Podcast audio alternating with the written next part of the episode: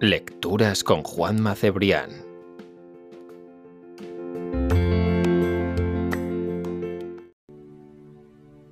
Amor y la distancia. Sin más cobertura que la de nuestros móviles. Sin más roce que nuestras miradas mientras nos observamos en los vídeos enviados. Amor escrito en tres Vs dobles. Sentado en el parque te mando mi primer vídeo.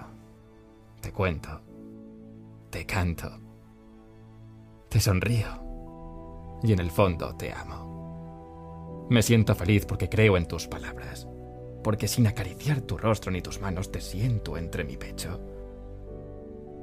En ocasiones me siento imbécil. Le digo a una cámara que te amo y camino contándote mi vida como si estuviéramos paseando cogidos de la mano por ese parque. Espero ansioso el vídeo de respuesta, no duermo. No descanso un minuto pendiente del sonido de este maldito aparato, que nos separa y nos une a partes iguales. Sueño con el perfume de tu piel, los besos de tus labios, el roce de tu piel y me engancho a ti como una sombra bajo mis pies caminando a la luz del sol. Busco entre los archivos esa carcajada que me estremece ese beso lanzado al aire, ese te quiero perdido entre las copas de los árboles. Necesito verte, estar contigo y duermo abrazado a un aparato entre el colchón y la almohada.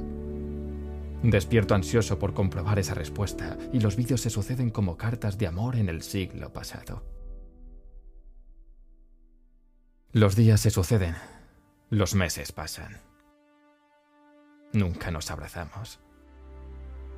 Jamás podré saber el sabor de tu sexo estremeciéndose entre mis caricias. Te he poseído tantas veces que tengo la sensación de haber estado entre tus pechos enredado y despierto de ese sueño porque no nos interesamos. Ya no recibo respuesta a mis vídeos. Te has cansado y posiblemente has encontrado un hombre real para ese cuerpo encantado. Yo sigo enganchado a ti, pero no es lo esperado. Tus labios buscaron otra piel y tus labios otros te amo. Mis expectativas no coincidieron con las tuyas. Para mí eras el amor de mi vida. En cambio, para ti, solamente fui una distracción que acabaste desechando como un periódico viejo, como el envoltorio de tu bocadillo, como un Kleenex usado. Hoy encontré ese vídeo olvidado. Volví a contemplar esa risa sonora esos ojos rasgados, ese pelo desbocado y un beso enviado que nunca recogí. Y ahora comprendo cuánto te amé sin haberte acariciado.